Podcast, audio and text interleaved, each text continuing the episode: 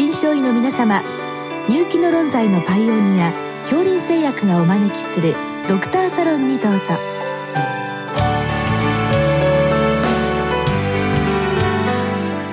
今日はお客様に東京都立多摩総合医療センター副院長刈田達郎さんをお招きしております。サロンドクターは青い会柏田中病院糖尿病センター長山内俊和さんです。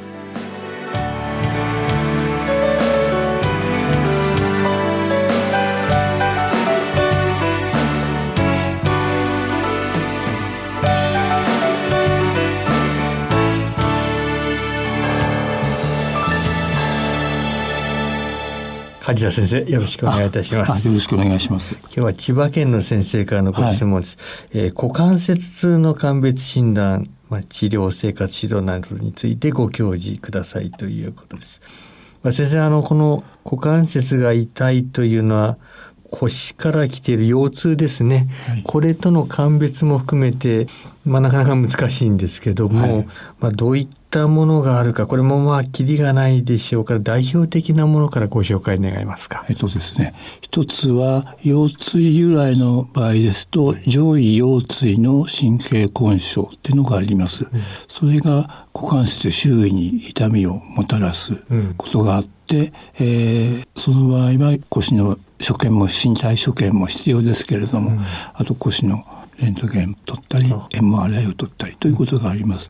まず先生方は、あの股関節痛みを訴える患者さん見られた場合には、はい、まず第一歩としてはレントゲン写真と考えてよろしいのでしょうか。あの第一歩はやっぱり身体所見を取ります。ですね。はい。まあどういったあたりに注目されますか？えっ、と股関節の運動痛です。股関節を屈曲させたり、それから外転させたり、うん、あの内外旋をしたときに、うんうん、その運動痛が誘発されるかとか、うんうん、それから可動域がどのくらいあるかとか、うんうん、そういうのを見ます、うん、それからあと手で触って圧痛がどこにあるかとか見ます。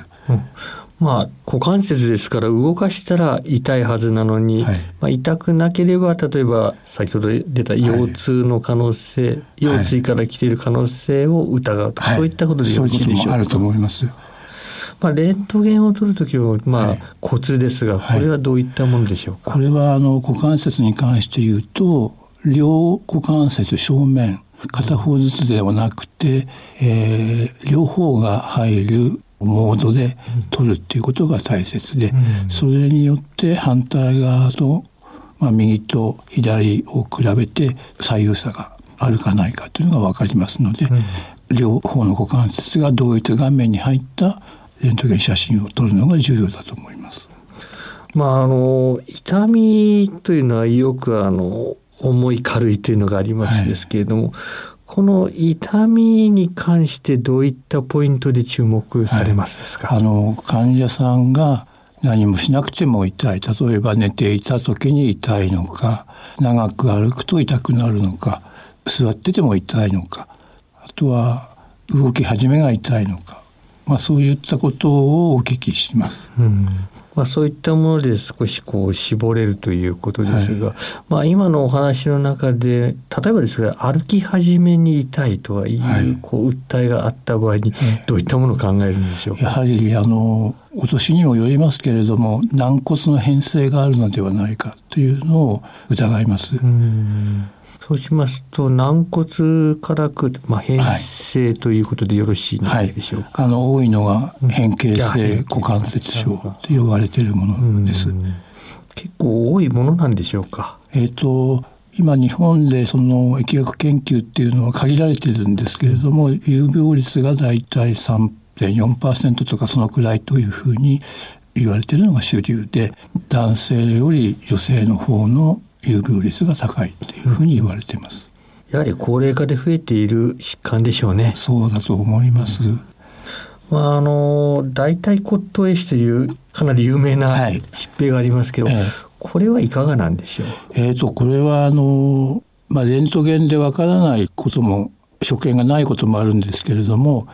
えー、あるいは大腿骨の骨頭の血流障害、まあ、素血性病変というふうに言われていますけれども MRI が非常に有効で、えー、MRI の画像として特徴的な所見が出てきます。うん、やはり今 MRI これは非常に大きな威力を発揮しているわけでしょうね。そうだと思います。あのレントゲンで所見がなくても MRI で出るということは、うん、えー、大腿骨頭 AC をはじめ他の腫瘍性病変とか可能性の疾患として鑑別ができるので、あの非常に有効な手段だと思います。まあ以前ですとなかなかあの鑑別が先ほどのあの本当に股関節が痛いのか、はい、腰が腰椎が痛いのかなかなか難しかったところも、はい、もう最近 MRI でかなり絞ることができるようになったと考えてよろしいですか、ね、それはあの非常に有効な手段だと思います。うん、さてあの治療の方に移りますけれども、はい、これあのまずはやはり保存療法がしたいと考えてよろしいわけでしょうか。あの保存療法で使用する多分お薬が一つあります、はい、痛み止めがございます。それからあとは運動療法で、うん、えー、例えば股関節の貧乏ゆすり体操とかそういった股関節の周囲の人体を伸ばす、うん、そういったのが有効だというふうにおっしゃる先生もいらっしゃいます。まず、まあ、あの薬ですけれども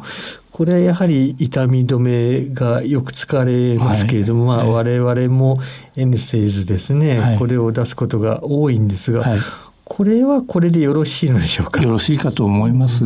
はい、痛み止めに関しては特にこう使い分けといったものはございますか？えー、っとですね、まあ、僕らもその、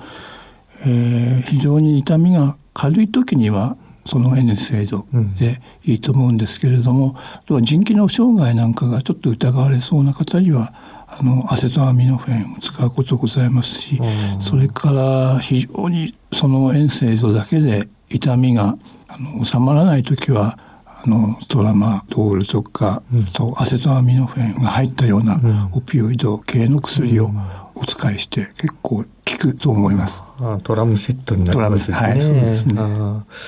まあ、実際にあのそういったもので、まあ、ある意味だましだましなんですけど、はい、これだましだましやってるうちにだんだんこう忘れていくという感じのことも起こりうるのでしょうか？起こりうると思います。あの僕の患者さんで、えーと、と60過ぎで、うんあのやっぱり痛みが強くてレントゲン上ももうこれは人工関節の手術しかないだろうという患者さんいらっしゃいましたけれども患者さんもお悩みだと思うんですけれど、はい、結局20年見てましたらその患者さん80過ぎてですね、もういいや先生っていうふうにあのおっしゃって、まあ、20年我慢してきたんだから、えー、そういう患者さんもいらっしゃいますのであの痛みの加減次第だと思います。まあ、痛みでなかなかあの敏感なものってメンタルも入ってくるかと思いますから、はい、まあ、長期的に管理は難しいところもあるかと思いますけれども、はい、まあもう一つあのそういったものに重ねてリハビリということで、はい、先ほど先生の貧乏ゆすりという話がありましたけど、これもう少し詳しくお聞かせ願いますか？えっと、あの一緒に座って足を膝をこうあの足首を伸ばしたり、うん、えー、縮めたりするいわゆる貧乏ゆすりなんですけれども、はあ、元は久留米大の先生が特殊な、えー、骨切り術の後のリハビリテーションにあの利用していたもので、うん、そうすると初期のあの股関節のその手術による痛みが強くて歩いたりできなくてもあの有効な方法だということがあの知られていてそれで広まったんじゃないかというふうに思われます。その貧乏ゆすりをしてるとどうなってくるんでしょうか？そうですね。まあ、私もその聞いた話ですけれども、はい、えっ、と股関節の周囲に関節層がありまして、でその関節層のまた周囲には人体がいくつかあるんですけれども、そういった人体があのストレッチされて少し伸びる、それから固まらない、そういうことによってあの痛みがひどくならないんじゃないかというふうに聞いております。なかなか面白いですね。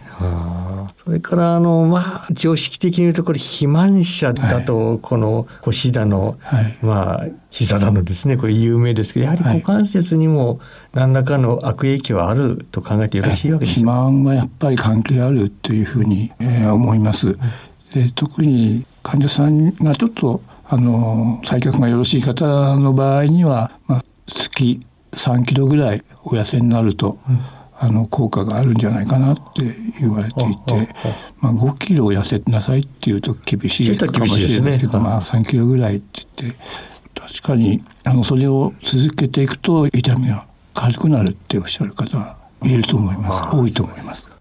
最後に先生これ手術ですけども手術になるケースといいますとどういった例でしょうか？やはり痛みが強いケースですね。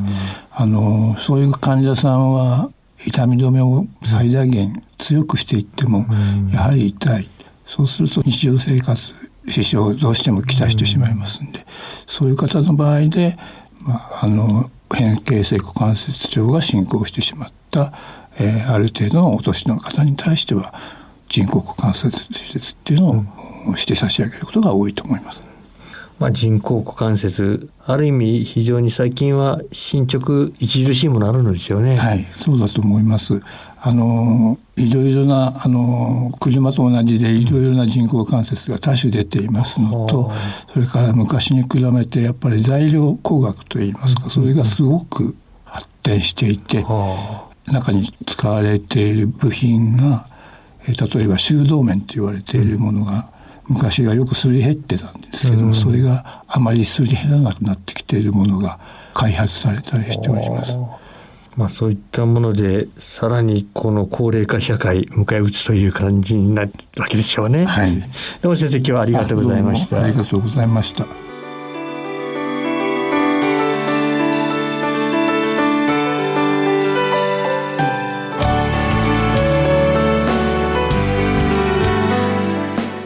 今日のお客様は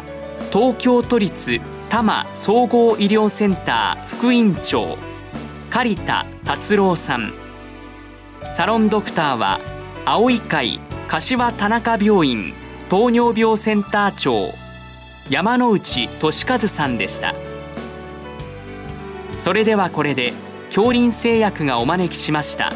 ドクターサロンを終わります。